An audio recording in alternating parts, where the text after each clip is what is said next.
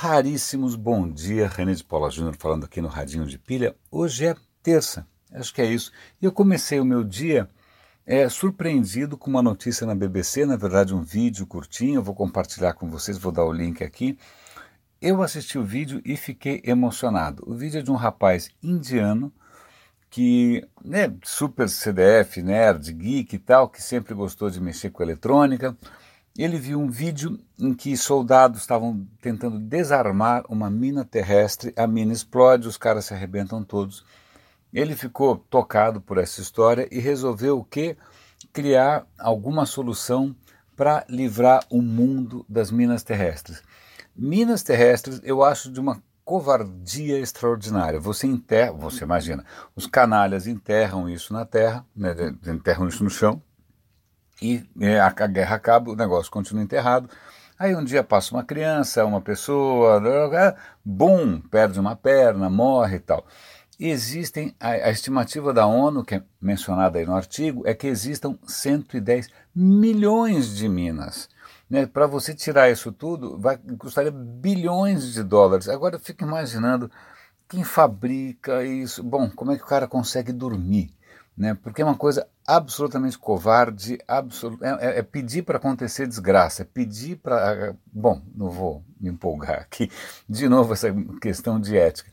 Pois bem, esse rapaz, o vídeo é super bonitinho, porque ele fala que ele quer melhorar o mundo, então o que, que ele desenvolve? Um drone, ele está desenvolvendo com os amigos um drone capaz do que? De sobrevoar uma região, detectar uma mina, passar as coordenadas da mina para a base e eventualmente é soltar em cima ali da mina um marcador.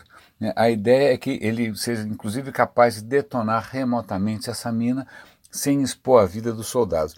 O vídeo não dá detalhes técnicos, mas é, é tão bacana né, ver um rapaz tão novinho. Ele deve ter, sei lá, um adolescente e ele já está começando uma startup com os amigos para tentar comercializar essa história. É, e aí se percebe até uma boa dose de patriotismo, é, é, é super bonitinho. É só que na sequência, né, falando em drones, tinha uma notícia que aí o Google Now que me, me ofereceu. O Google Now já percebeu quais são os meus interesses e ele fica, com, com às vezes com muita precisão, com muita. É, é surpreendente, inclusive, me recomendando artigos. Ele recomendou esse artigo que na Nova Zelândia é a segunda vez que um avião quase tromba com um drone passou algo, ele estava quase pousando naquele momento em que não dá para o cara fazer nenhuma manobra evasiva, senão pode pôr em risco né, a vida de todo mundo. Ele passa a alguns metros de um drone, apavorado que o drone fosse engolido pela turbina. Então já é a segunda vez que acontece uma coisa dessas perto da, da, do, do momento do pouso e a Nova Zelândia está clamando aí por uma legislação um pouco mais dura é, com relação ao uso de drones por mentecaptos, né, por absolutos irresponsáveis assassinos. Bom, é, então eu estou de novo aqui me exaltando, mas a questão é vejam bem é, os dois lados da moeda. Né? Alguém usando a tecnologia para coisas puxa, super louváveis e bem intencionadas, e outro absoluto débil mental, imbecil, né, colocando a vida de pessoas em risco, ou por irresponsabilidade, ou porque o cara é maldoso mesmo.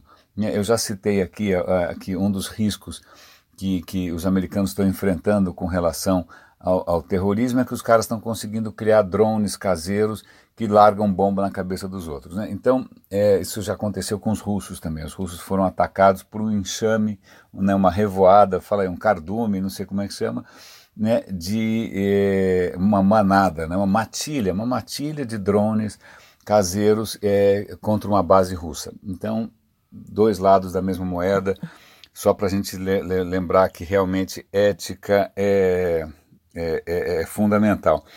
Outros artigos interessantes aqui que me chamaram a atenção.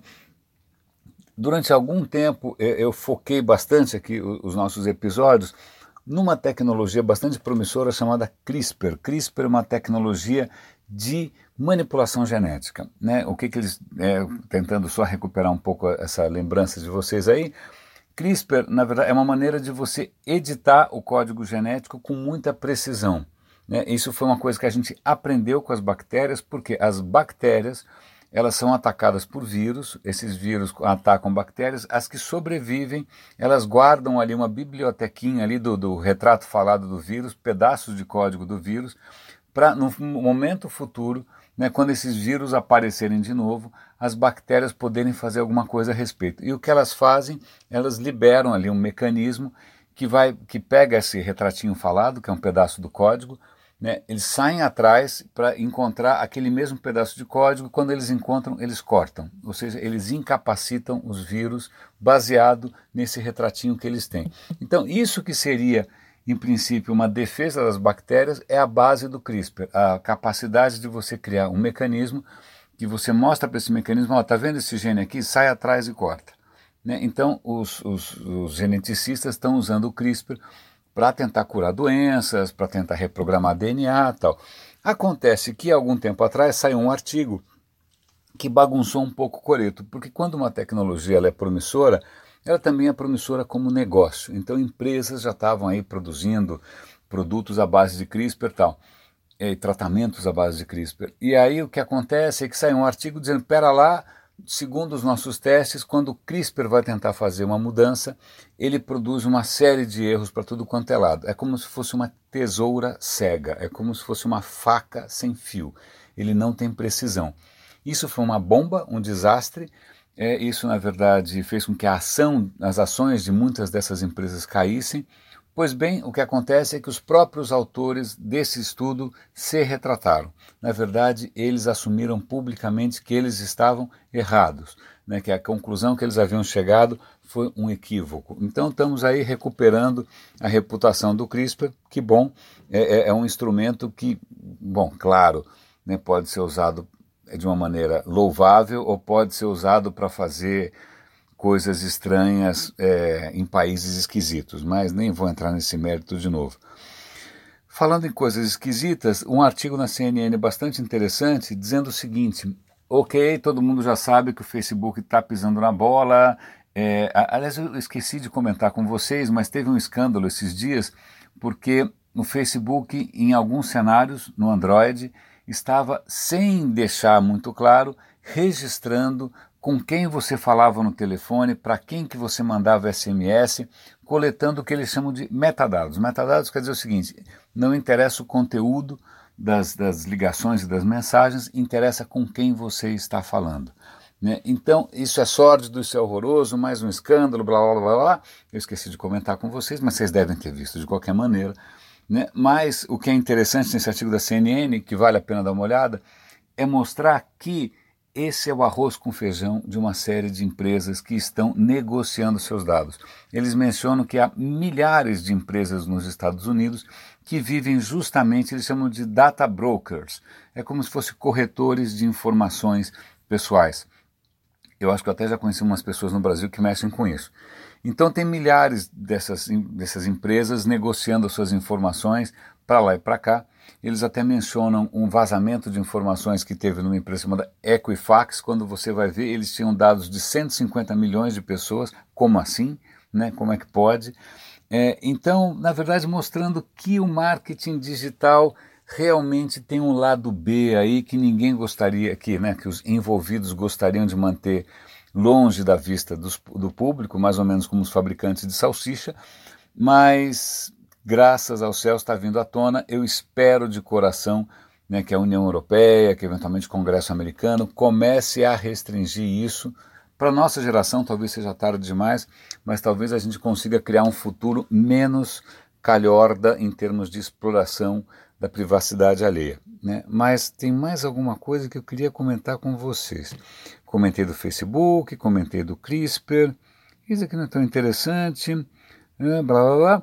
Mas só para a gente encerrar, a gente está sempre aqui falando de, de China e de ética, etc. e tal. É um artigo na Technology Review dizendo que a China está fazendo, está é, dando, tá dando nó em pingo d'água, está fazendo o impossível para o quê? Para criar os próprios chips, os próprios processadores para os seus carros autônomos. Né? Então, não só a China está investindo em inteligência artificial, quer virar uma superpotência, mas também em termos de hardware, ela não quer depender de ninguém. Lembremos-nos que os Estados Unidos estão começando a boicotar produtos feitos na China por, por receio de que esses produtos tragam embutido algum tipo de porta, algum tipo de, né, de, de é, de abertura para que o governo chinês espione nos outros países. Né? Bom, então agora temos chips de carro autônomo, mais uma vez é, tecnologia sendo é, descolada de qualquer preocupação maior com ética, com sociedade, com seja o que for. Eu me pergunto uh, o, o, quanto isso é reversível. Eu, eu não tenho muita certeza. Mas, de qualquer maneira, raríssimos. Eu agradeço aqui a atenção de vocês. É, um bom dia e até amanhã aqui no Radinho de Pilha.